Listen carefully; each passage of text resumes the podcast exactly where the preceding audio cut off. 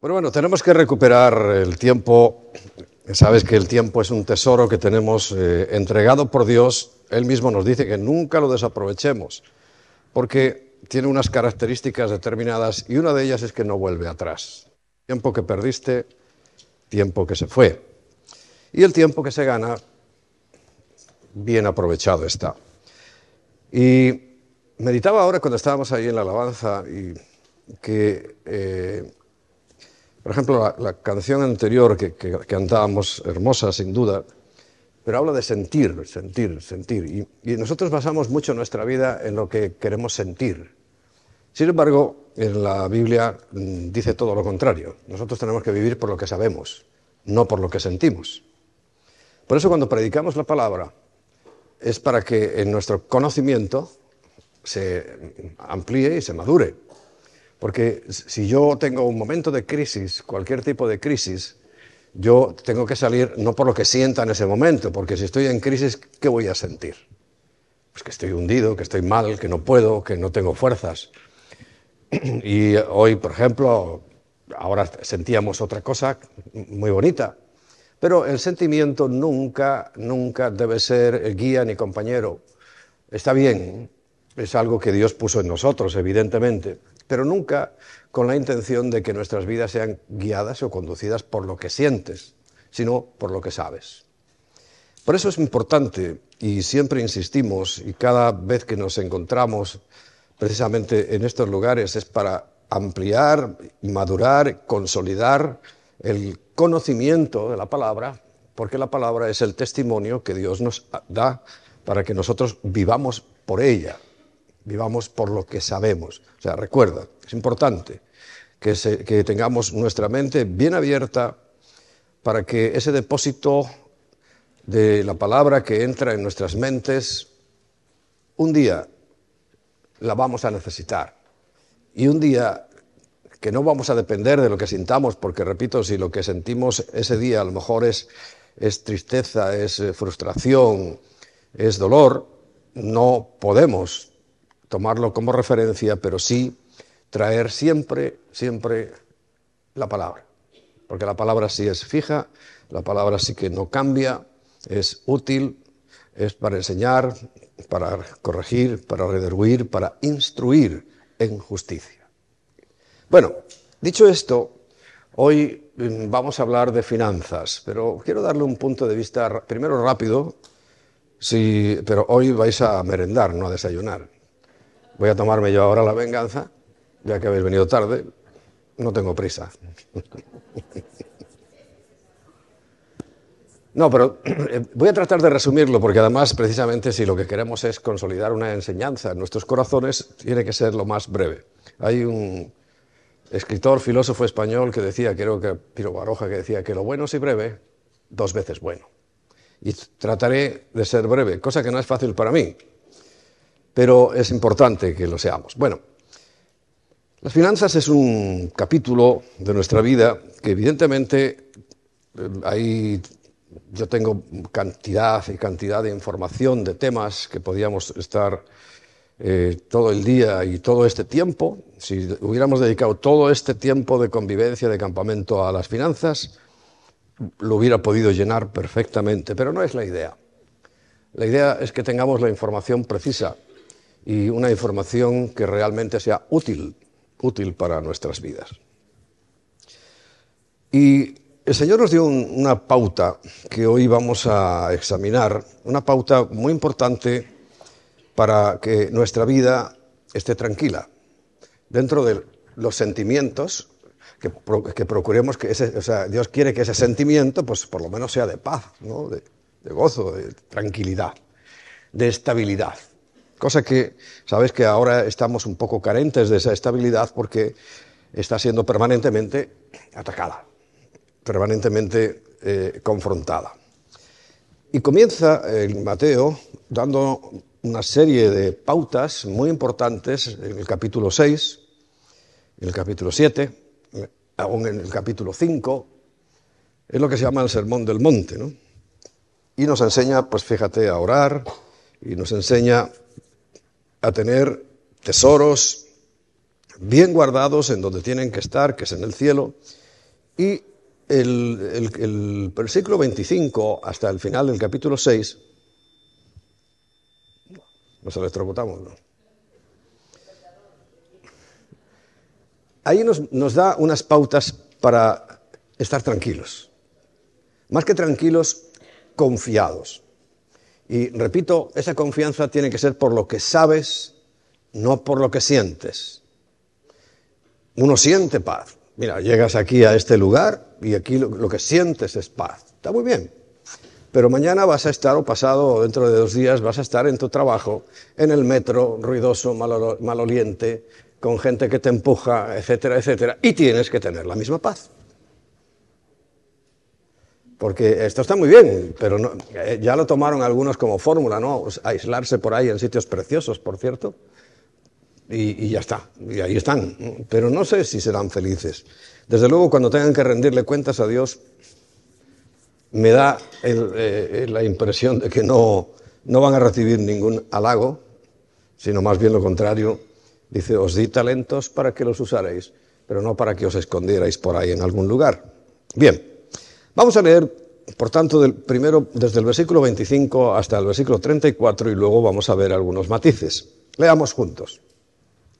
25, dice, por tanto os digo, no os afanéis por vuestra vida, qué habéis de comer o qué habéis de beber, ni por vuestro cuerpo, qué habéis de vestir. ¿No es la vida más que el alimento y el cuerpo más que el vestido?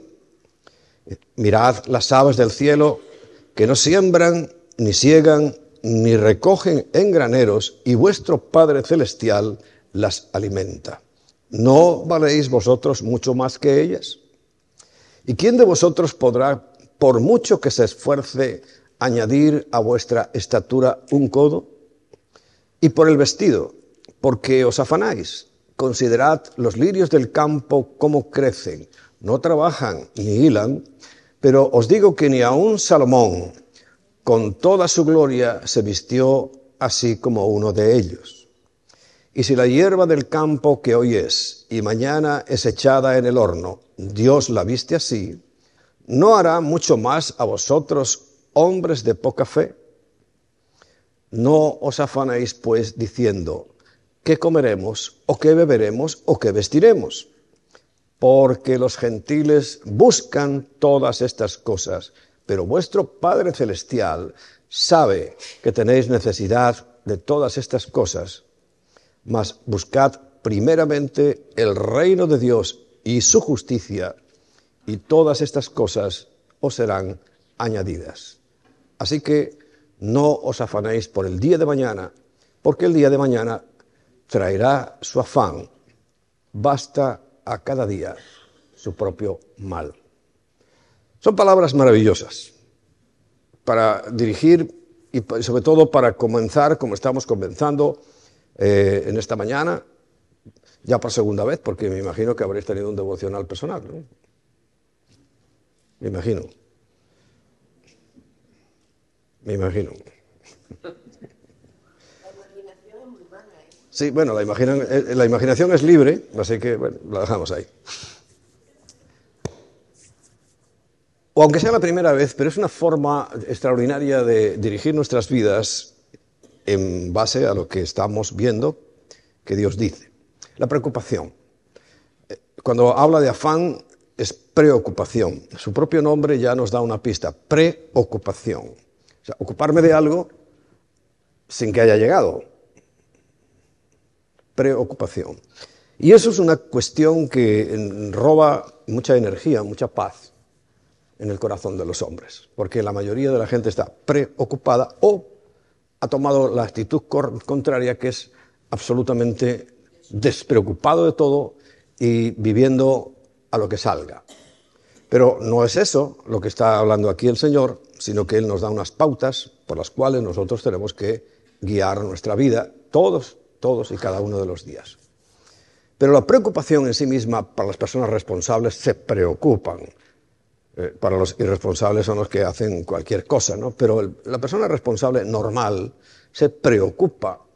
Y no solamente es un serio problema, sino que además es un pecado.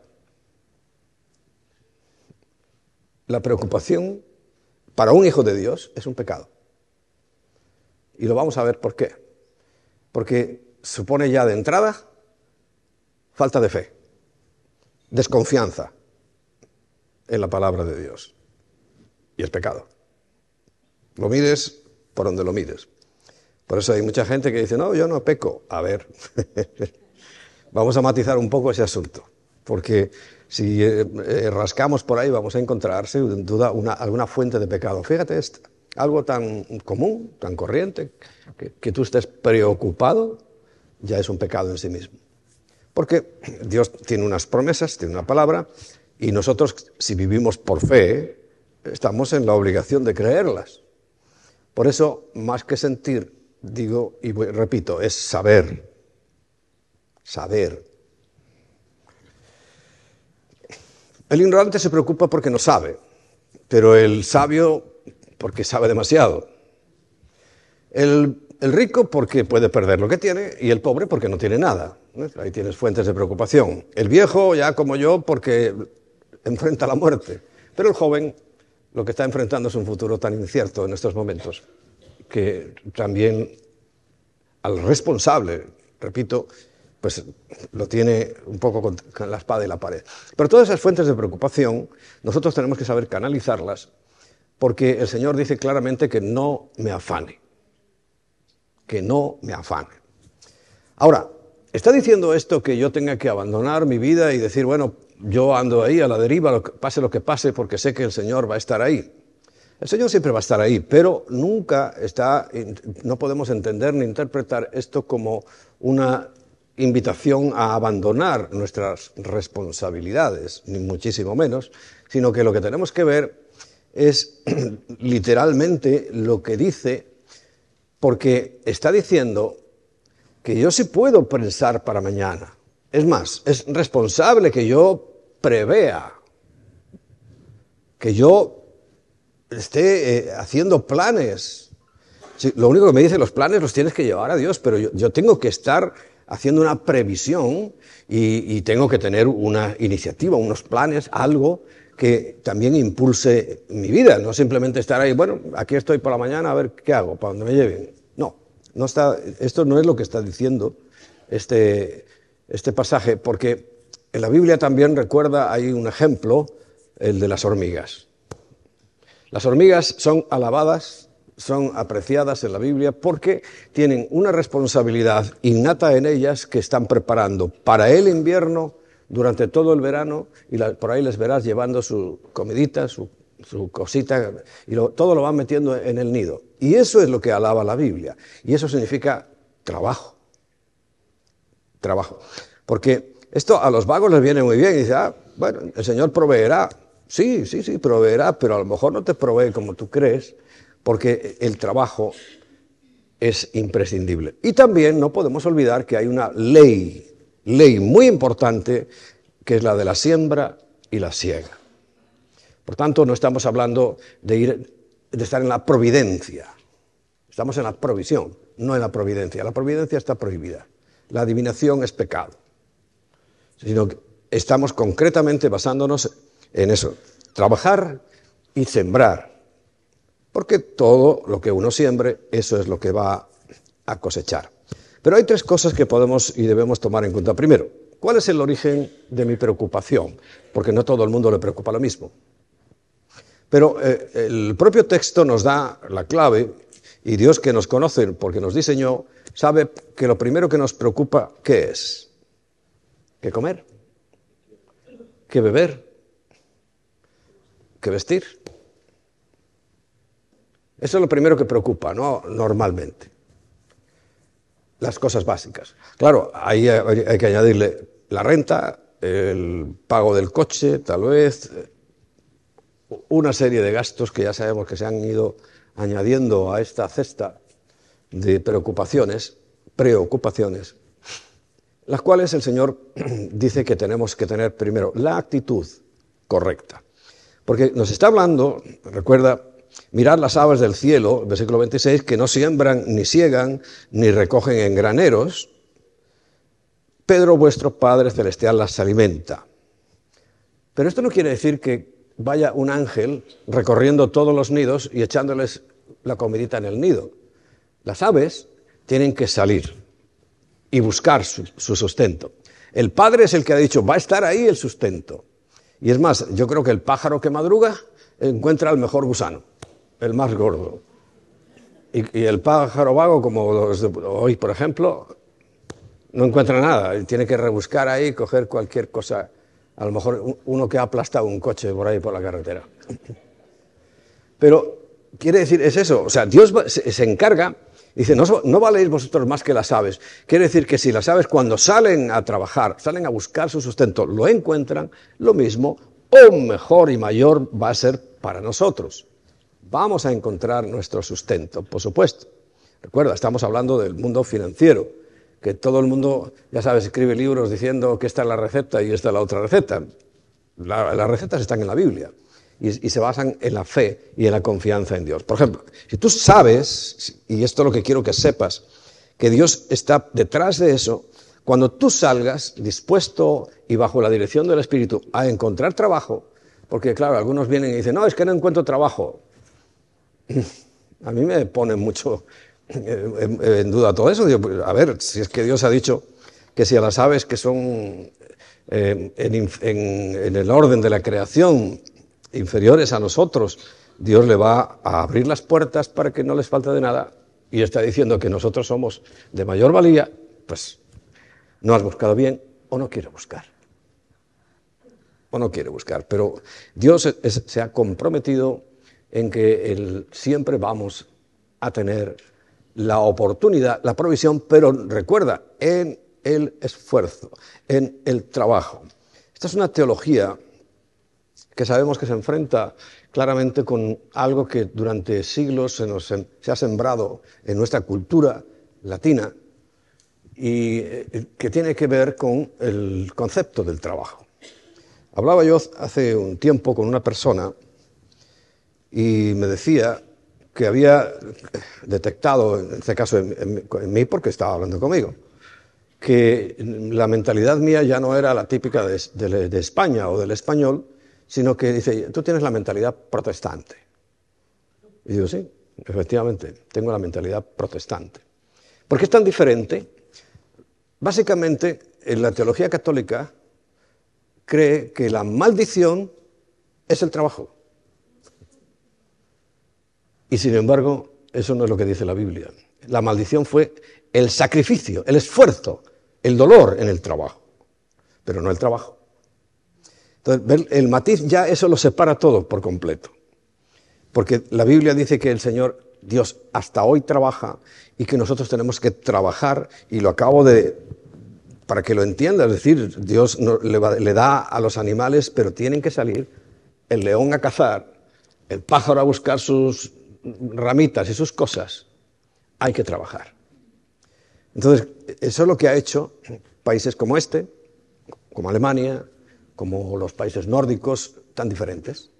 Porque ninguno considera, porque se les ha enseñado desde niños, que el trabajo sea una desgracia, como si en los países latinos. Y además cuando lo transportamos o lo trasladamos a Latinoamérica, ahí sí que cuajó, que el trabajo es una maldición. Y dice, yo no quiero vivir en maldición. ¿Verdad? en, España dice que trabaje Rita. No, no, hay que trabajar, hay que trabajar duro y trabajar siempre, respetando, eso sí, los tiempos de descanso que el Señor nos mandó, porque dentro del trabajo, si no respetas el descanso, dejas de ser eficaz en ese trabajo. Por eso tenemos que cambiar esa mentalidad, por eso te decía, tenemos que vivir por lo que sabemos y lo que sabemos de la palabra, no los sentimientos. Alguna mañana te habrás levantado con unas ganas locas de ir a trabajar, ¿verdad? Pero pocas. Lo normal es que digas, otra vez. Sin embargo, cuando tienen la mentalidad, por ejemplo, mira a los alemanes, son cabeza cuadrada. Ellos saben que tienen que hacer ocho horas y hacen ocho horas. Ahora, no te hacen ocho horas y un minuto, ¿eh? Pero tampoco menos un minuto. Lo hacen, porque saben que hacerlo, han sido preparados y saben desde niños que tienen que cambiar. Bueno, qué bueno que también nuestros niños, nuestros jóvenes, estéis ya mentalizándolos en esa mentalidad que yo la tuve que cambiar ya de, mayor. Yo recibí a Cristo ya con 27 años, imagínate comparado con los jóvenes que andáis por aquí. y ya tengo, dentro de tres días cumplo 68. Ha llovido. Y he tenido que cambiar mucho la mentalidad. Yo he sido trabajador, hay gente trabajadora, siempre he sido trabajador. Pero lo importante es, ahora sé por qué tengo que ser trabajador. Ahora sé por qué tengo que trabajar. Y ahora yo me dicen, con 68 años yo tenía que estar jubilado. Pero me preguntan y digo, ¿yo jubilarme? Ni, ni, loco. ¿Dónde está eso en la Biblia? Cuando alguien me lo encuentre en la Biblia, pues lo haré, pero yo no veo eso por ninguna parte. Y tengo familiares míos, tíos míos que ya han fallecido. Había uno sobre todo que, qué obsesión con la jubilación. Estaba todos los días, y ya me falta poco, y ya me falta tanto para jubilarme. Pues no era una buena actitud, sinceramente. Eso no es una buena actitud. Y hay mucha gente que simplemente está esperando la jubilación. Si es que ahora y, te lo digo yo ya con tu conocimiento de causa, es cuando puedes aportar más. Yo ya no puedo a lo mejor hacer el mismo esfuerzo que hacía cuando era más joven, pero no quiere decir que no haga nada. Es más, ya sabéis que yo he preparado ya, eh, hemos hecho ahí como un prototipo, un proyecto de que para que esto no, no, no muera conmigo.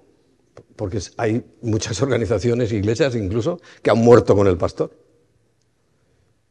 y no va a morir con nosotros esto. Porque hemos procurado y ahora, pues fíjate, le estoy dando ya un mayor impulso a este asunto, porque esto es, algo que el Señor hace y esto tiene que seguir, trascender de mí. Yo he sido un engranaje más y, es totalmente cierto, desde que comenzó todo esto, con el día, ah, por cierto, hoy están celebrando Pentecostés en la mayoría de las iglesias, ¿no? Que es cuando arranca ese, ese punto de lo que es la congregación actual. Y Pentecostés evidentemente trajo unos cambios radicales. Claro, hoy la gente está esperando que vaya a ocurrir lo, mismo que el primer día. Y no va a ocurrir lo mismo que el primer día porque ya no es el primer día. La primera vez que llegaba el Espíritu Santo, fue impresionante, fue eh, espectacular, porque necesitaba que fuera de esa manera, hoy ya no, hoy en el momento que tú recibes a Cristo estás recibiendo el Espíritu Santo. Ni tienes que revolcarte, ni tienes que hacer nada extraño, solamente es saber, saber que si tú le dices al Señor que entre en ti, sabes que entra, no sientes, porque a mí me pasó con las lenguas. Con las lenguas nos pasó una vez, recuerda, estábamos en Burgos, Burgos en España, sí. Y eh, creo que no había nacido Kiki, estaba a punto, no, no, estaba, estabas embarazada todavía, pero no nació allí, ¿no? Podía haber nacido. Claro que estábamos allí, había un predicador inglés, precisamente, invitado, en allí en la iglesia, y al final, pues, pidió que todo el que quisiera recibir el bautismo del Espíritu Santo, saliéramos. Y salimos, nosotros dos, y estábamos ahí con nuestras manos levantadas esperando que llegara ese momento en el cual estábamos oyendo por, el lado donde venía, que él oraba y bueno, la gente reaccionaba de cierta manera. Bien, y estamos así nosotros, y yo lo estoy oyendo por un lado y de repente lo oigo al otro. Y nos salta. Pasa de nosotros y digo, vaya hombre. lo que me hace falta a mí para que tengo, tengo una chispa para enfadarme así como... digo, bueno, seguimos ahí esperando que terminara. y claro, terminó y como una flecha por él. Oye, ¿qué ha pasado? A ver. Y me dicen, eh, sí, es que eh, realmente vosotros teníais el Espíritu Santo, no tenía que orar por vosotros. ¿Por qué? Ah, sí, me dijo, había una cortina, y dijo, métete detrás de esa cortina y tú empiezas a decir ahí, balbucear como tú quieras, si quieres hablar lenguas, porque, eh, claro, lo consideramos imprescindible. Pero ¿qué estaba, qué estaba yo esperando? Una emoción. Como yo no había sentido nunca esa emoción, pues pensé que no tenía lenguas. Claro, vivir por las emociones no es bueno, porque yo no sé cuántos años estuve teniendo la presencia del Espíritu Santo, porque la tengo en el momento que recibo a Cristo, pero como yo no había sentido ninguna emoción, pues pensé que no lo tenía. Por eso insisto, tienes que saber, no sentir. Si sabes y lo sientes, te aplaudo. Pero lo importante es que sepas. Porque a mí lo que me faltó, y es lo que aquel predicador inglés me dijo, es que tú ya lo tienes. Tienes que saber que lo tenía, no sentirlo. Porque después hablé lenguas y tampoco sentí nada. Y yo sé que tengo lenguas, sé que hablo, a veces como Pablo dice, más que todos vosotros, pero solo lo sé, no lo siento. Que no o sea, no quiere decir que sea una piedra y que nunca sienta nada, por supuesto, pero recuerda, nunca baso mi vida en lo que siento, sino en lo que sé. Y sobre todo en lo que sé de Dios, lo que sé de, de su palabra, lo que sé de su carácter. A mí me gusta mucho indagar el carácter del Señor. Mucho, mucho. Y es, lo, es, el ejercicio más grande porque, bueno, lo dice la Biblia, ¿no? Que si en algo se ha de alabar el hombre es en entender y conocer a Dios. Y yo me esfuerzo en entenderle y conocerle. Primero a nivel personal y después pues para poder transmitirlo, ¿no? Y poder transmitir pues la verdadera fe. Porque claro, cuando la fe la estás basando en sentimientos, dice, bueno, hoy no ha pasado nada en la reunión o en el culto, como dicen habitualmente, porque no hemos sentido su presencia. A ver, si tú no tienes que sentir ninguna presencia, tienes que saber que está en ti. Y si no lo sabes, es porque no has estudiado la Biblia. Y si estás esperando el sentimiento, pues mira, eh, hoy te irá bien, mañana regular, pasado mal, y otro día te vas de la iglesia porque no sientes nada. Eso le ha ocurrido a mucha gente. No sienten y se van. No, no, si no es sentir, es saber, saber. Y, yo sé porque lo dice Dios en su palabra. Y como lo dice, y no es un cualquiera, yo sé que sé que está en mí. Yo he hecho lo que tenía que hacer. He creído. Y creer es con la mente. Creer es un acto intelectual. Yo decido creer, yo sí creo, creo, creo que el Señor murió por mí, creo que cuando yo le digo, viene a mí, lo creo, lo sé, si lo siento, también, muy bien. Pero a lo mejor mañana ya no siento eso. Y entonces ya no tengo salvación porque no sienta. ¿Me explico? Entonces tenemos que ser muy racionales, muy, muy conscientes, muy... Sobre todo, mira, en este área financiera, que como sabes es la raíz de todos los males. La preocupación que por qué comeremos, qué beberemos, qué vestiremos, es real. Todos los días nos aparece. Y cada vez que llega un pago, dice, uff, bueno, no te afanes, porque Dios tiene algo detrás. En respuesta a tu trabajo, a veces también te dará lo que llamamos la sopa boba, ¿no? Porque hace falta en ese momento y ¡pum! te parece ahí un milagro financiero, ¿no? Y, te, encuentras con una, con una sorpresa, ¿no? Hasta un billete tirado en el suelo. Ocurre, claro que puede ocurrir, pero lo normal es que, recuerda, hasta las aves tienen que trabajar para buscar, a salir a buscar su sustento, porque si no, no les va a llegar. Y además la preocupación tiene un costo, unas consecuencias. La preocupación, sabes que está carcomiendo la, vida de mucha gente y los llega a enloquecer, literalmente, enloquecer a perder la racionalidad, porque están tan preocupados, tan obsesionados, que tienen la provisión ahí, pero no la ven, porque solamente están preocupados y, pensando en lo que les falta. Y una de las características de la preocupación es que no dejan ver la provisión que a lo mejor está a tu lado. ¿La tienes ahí?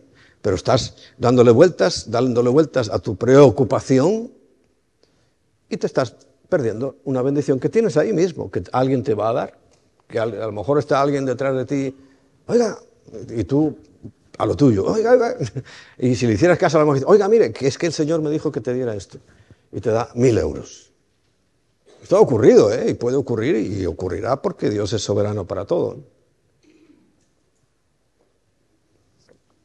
Pero la preocupación en sí misma no sirve absolutamente para nada ninguna preocupación ha resuelto ningún problema, ¿verdad que no? Dice, a ver, tengo que resolver este problema, voy a preocuparme muchísimo. Y se resuelve, no, todo lo contrario, no resuelve nada. ¿no? Pero eso es lo mínimo que se puede hacer de la preocupación, porque la verdad es que es dañina, es perjudicial, es perniciosa. Y te daña eh, tanto en lo físico ¿Recuerdas el mismo David que estábamos hablando cuando estaba con ese pecado que hablábamos ayer?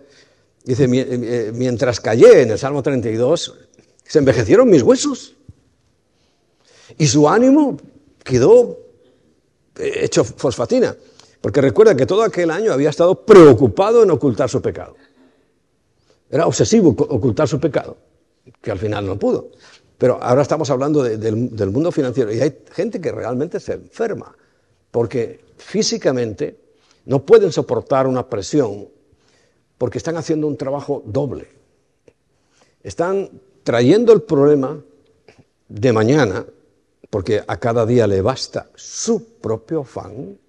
Están trayendo el día de mañana, tienen que trabajar el doble y cuando llega mañana, ¿sabe lo que ocurre? Están cansados.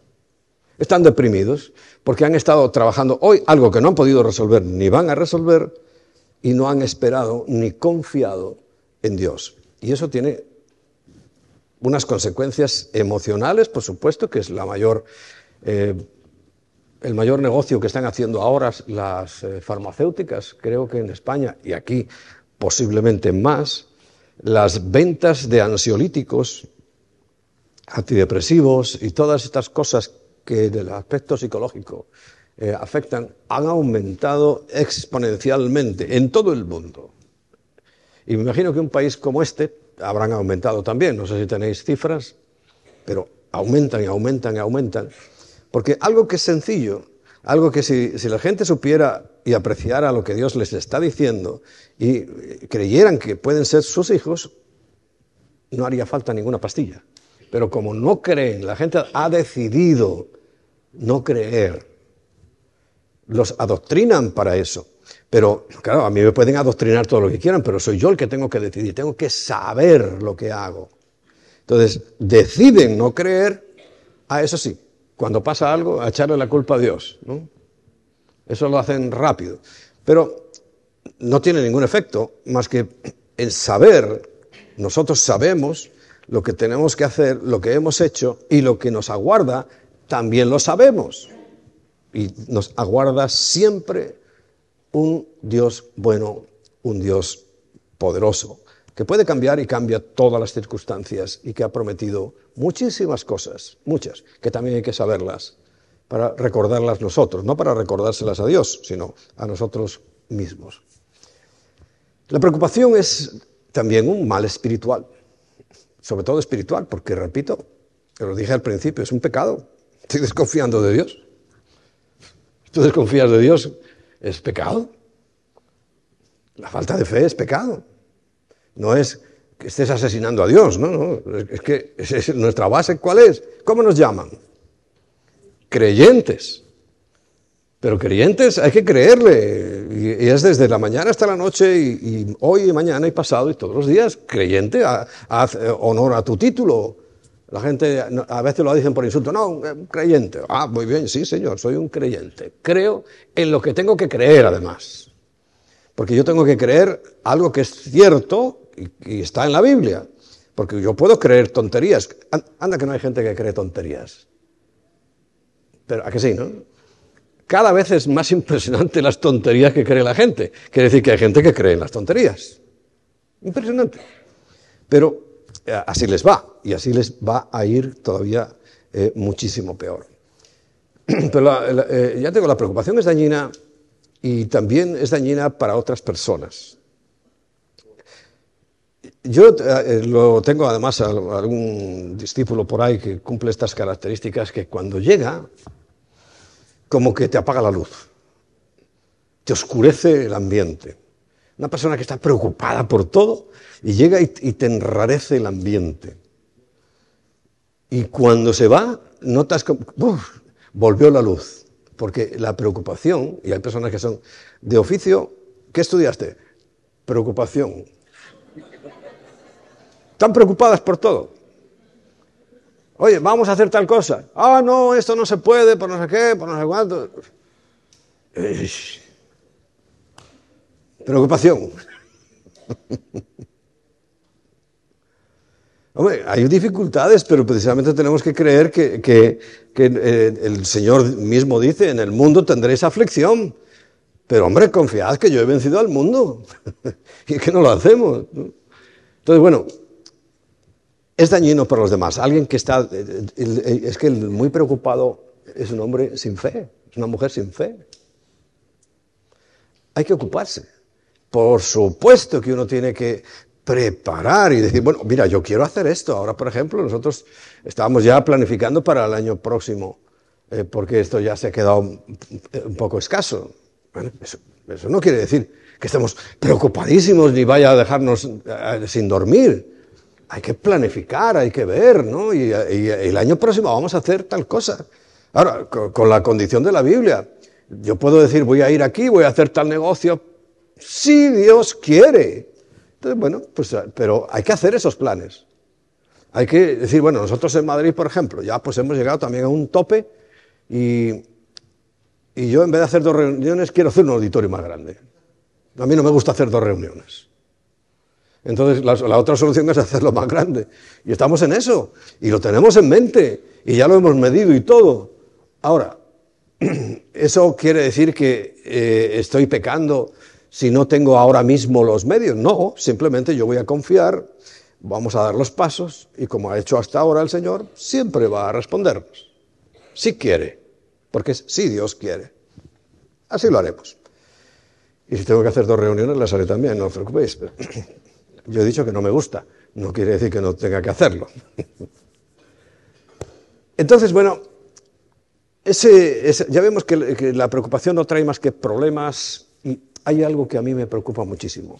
El versículo 30, mira, dice, y si la hierba del campo que hoy es y mañana se echa en el horno, Dios la viste así, hermosa, y vemos ahora hasta las florecillas esas pequeñitas, son bonitas, todo es bonito. Dios la viste así, dice, no hará mucho más a vosotros, y nos da el título, hombres de poca ¿Qué quiere decir? Que cuando yo no estoy creyendo que mañana el Señor estará ahí en mi problema, estoy dándole como una puñalada al corazón de Dios. Él es el que me está diciendo, yo estaré ahí, y yo no le creo.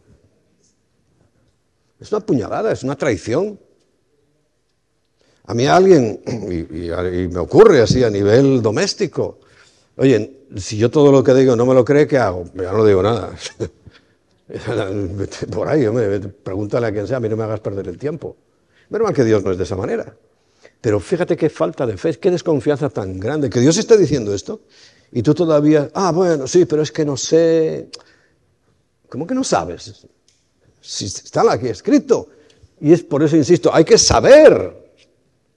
Lo que tú no sientes, a lo mejor, que, eh, un ángel revolucionando a tu alrededor que te diga, sí, mañana Dios te proveerá y, te dirá, y no te ha tocado la trompeta. No, pero tú tienes que saber y no eh, dejarte preocupar, sino siempre queda el factor de la incertidumbre, ¿no? Cuando uno, el Señor hace milagros, a uno está expectante, ¿no? ¿Por dónde va a venir el milagro? Yo estoy expectante para ver por dónde viene, no si viene. Si, ¿Cómo va a llegar esta vez? Pues sabes que cuando el Señor sanaba, por ejemplo, era tan diverso. Él nos cuenta, los evangelistas nos cuentan todas las maneras en que Cristo sanaba. Y eran algunas hasta un poco asquerosas. Eso de que escupan ahí, de luego te lo pongan en el ojo. Pero para ver que uno se obsesiona.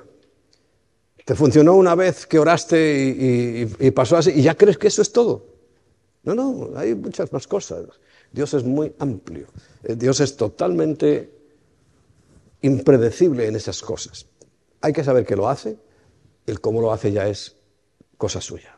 Porque cada uno de nosotros, recuerda, somos únicos, irrepetibles delante de Dios. Por tanto, y estoy hablando de, este tema dentro de las finanzas.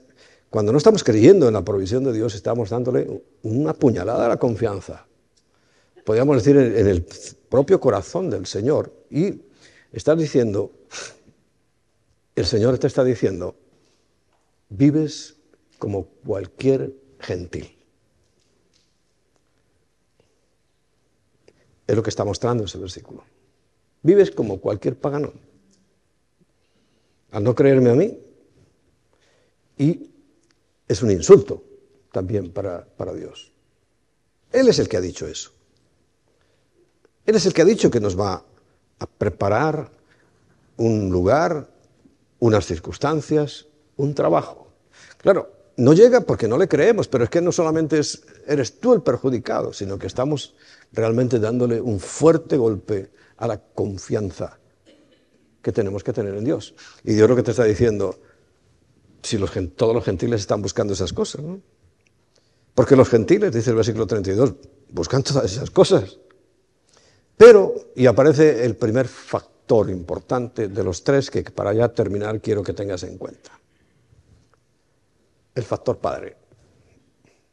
Pero vuestro Padre celestial sabe que tenéis necesidad de todas esas cosas. O sea, el primer factor que tienes que tener en cuenta es el factor Padre. Dios va a actuar como un padre. Hemos estado hablando de familia. Bueno, ya sabéis que mi criterio sobre lo que es una iglesia al cabo de los años lo he ido cambiando.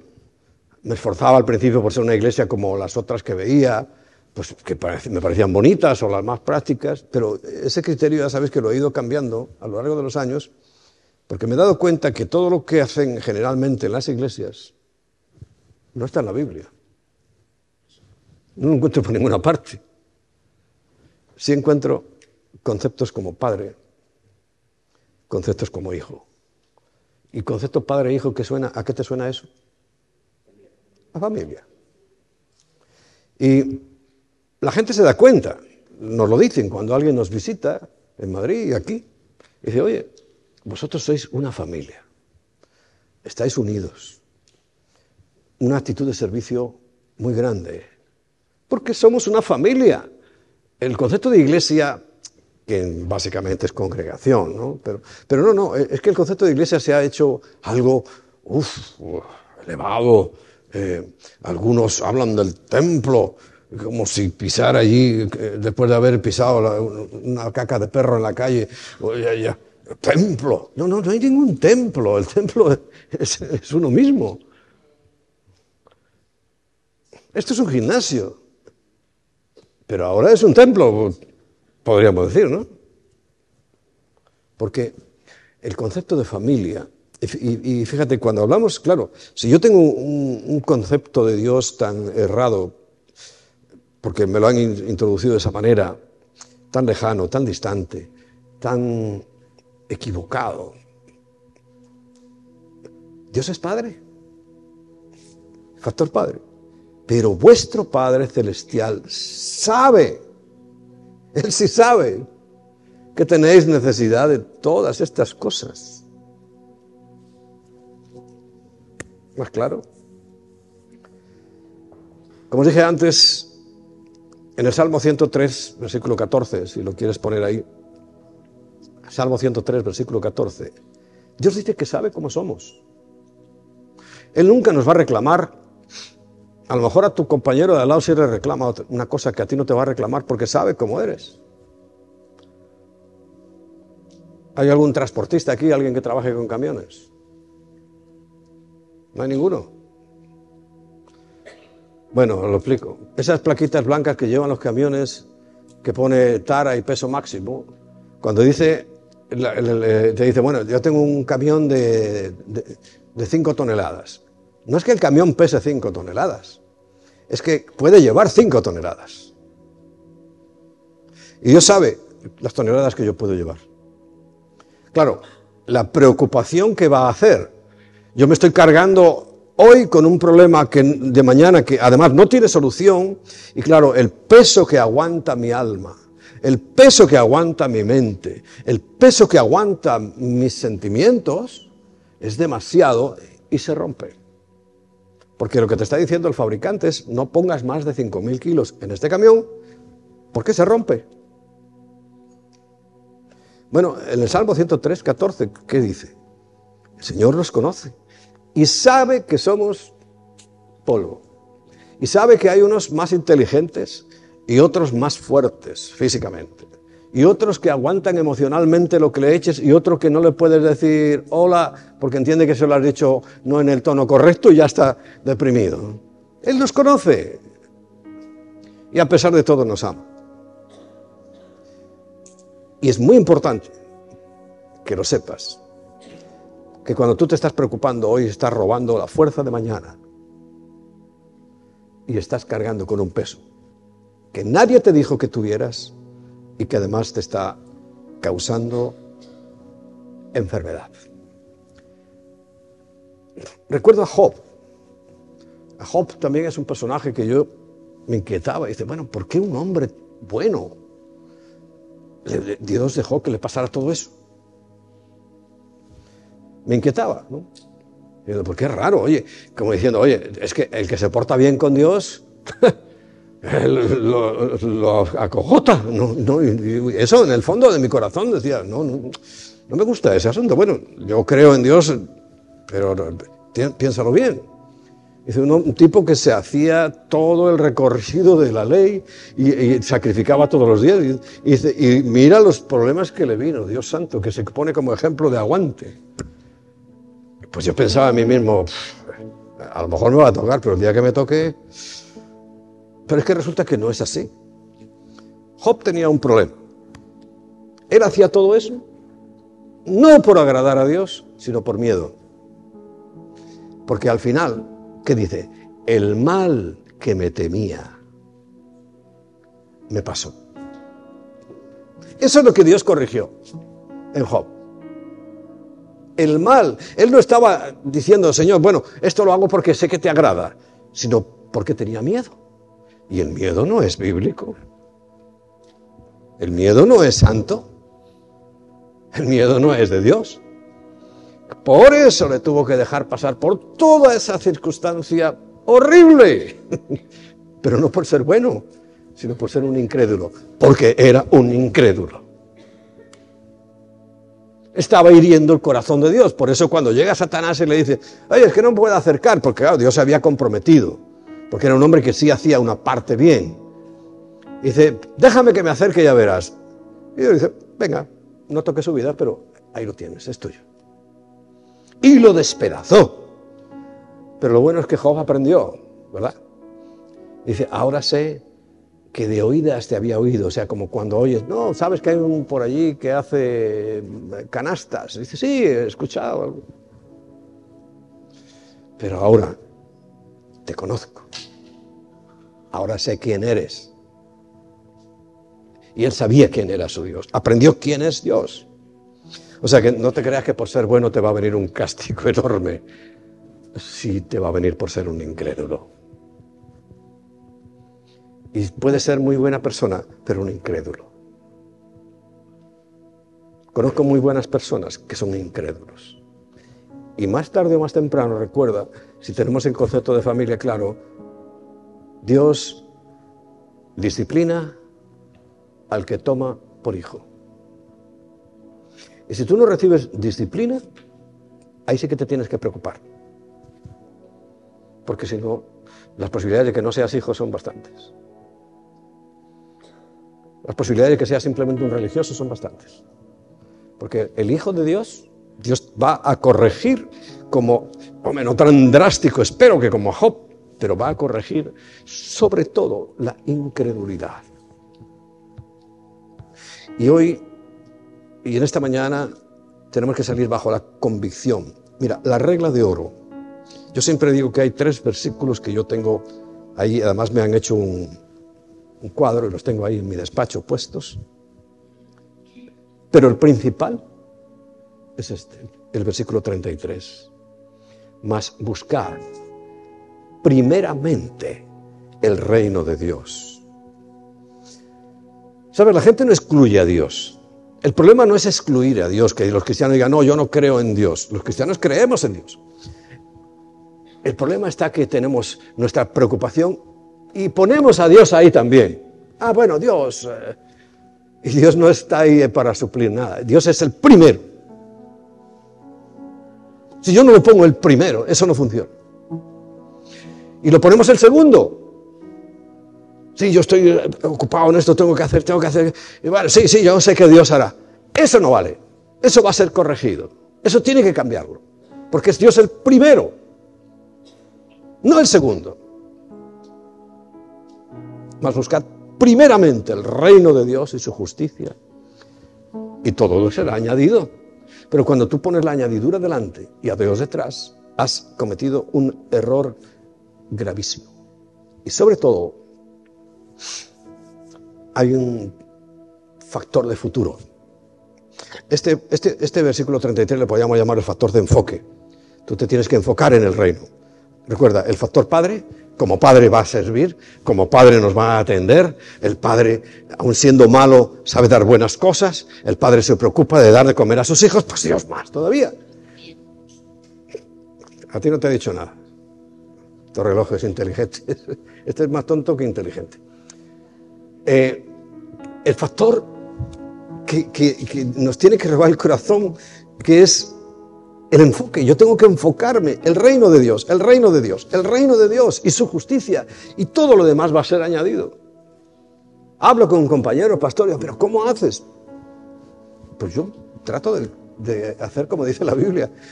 Es el reino de Dios lo único que interesa en mi, vida, en mi corazón, en mi trabajo, en mi ministerio, en todo. Y el tercer factor es el futuro. Ese futuro que el versículo 34 dice, así que no os afanéis por el día de mañana. O sea, no traigas al presente un problema que está en el futuro. Déjalo ahí para enfrentarlo cuando llegue. Porque el día de mañana además dice, traerá su propio afán. Y, dice, basta a cada día su propio mal. Porque sabemos que la preocupación es mala, dañina, pecado. Grave delante de Dios. Así que no te he dado fórmulas mágicas, evidentemente, pero esto lo enseñan vuestros pastores. Tienes que diezmar. Diezmar no te hace mucho mejor, simplemente que dejes de ser un ladrón. Ya es bastante, ¿no? Porque el diezmo, no dárselo a Dios, es un robo, según la Biblia. Si además aprendes como nosotros en familia también aprendemos, porque somos familia, a ser generosos. Y a mis hijos, a mis sobrinos, a todos los que tengo al lado. Eh, mira, nosotros vamos a Estados Unidos y, Dios mío, es las maletas. ¡Ay, qué cantidad de maletas! Y, ahora igual aquí. Digo, pero venimos tres días y traemos unas maletas súper pesadas. Pero no es para traer nuestra ropa interior. ¿Sabes lo que viene ahí? colacao, chorizo, jamón, un regalo para no sé quién que va a ser su cumpleaños. O sea, en familia no escatimas. Bueno, si tú entendieras que la iglesia es una familia, no escatimarías. Es tu familia. Y hacemos proyectos juntos. Y salimos adelante juntos. Esto, mira, son años y años y, sobre todo mostrándolo los primeros nosotros. Y funciona. Funciona tal vez que yo llego a pensar y dice, Señor, has hecho conmigo lo mismo que aquella viuda que le dio de comer al profeta Elías. Y te advierto una cosa, le pasa a muchos discípulos cuando hacen así.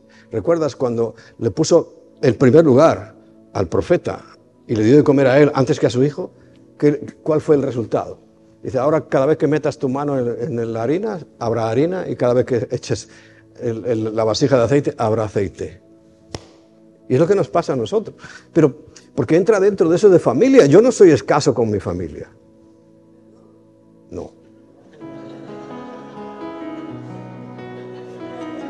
No.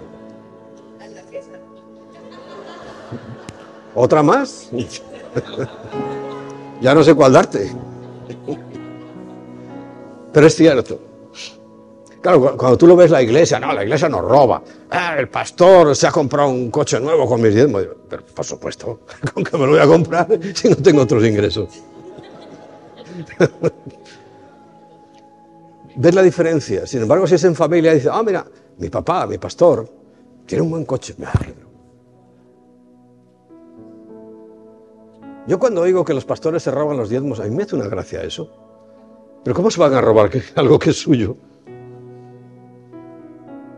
Ya te digo, hay tanta teoría de los diezmos. Y una de ellas es, ¿para qué los quiere Dios? Porque Dios para Él no los quiere. Es para los, pastores. Entonces, cuando los pastores reciben los diezmos y compran y, lo que les dé la gana, porque ya es suyo, Pero claro, cuando es iglesia, oh, se pasó del presupuesto, los ha robado.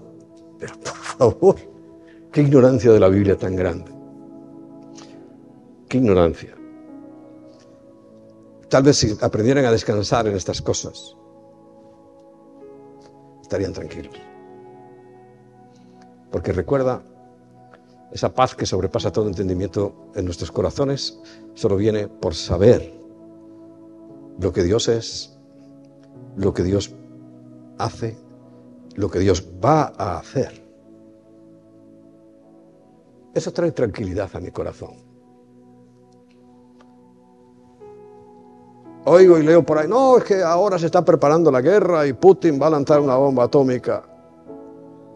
Y yo sinceramente me preocupa un comino, porque yo estoy en manos de Dios. Si tengo que morir por una bomba atómica, pues es que tocaba eso. yo sé que es Dios el que tiene control de eso. Pero hay gente que se, asusta. Eh, ¿Tú sabes lo que, la fortuna que está gastando la gente en hacer búnker? En cuanto tienen ahí 100.000 eh, libras, a buscar un búnker. Si supiera lo tranquilo que vive uno con Dios. No despreocupado. No despreocupado. Tranquilo. Porque sé que Él está siempre en el control.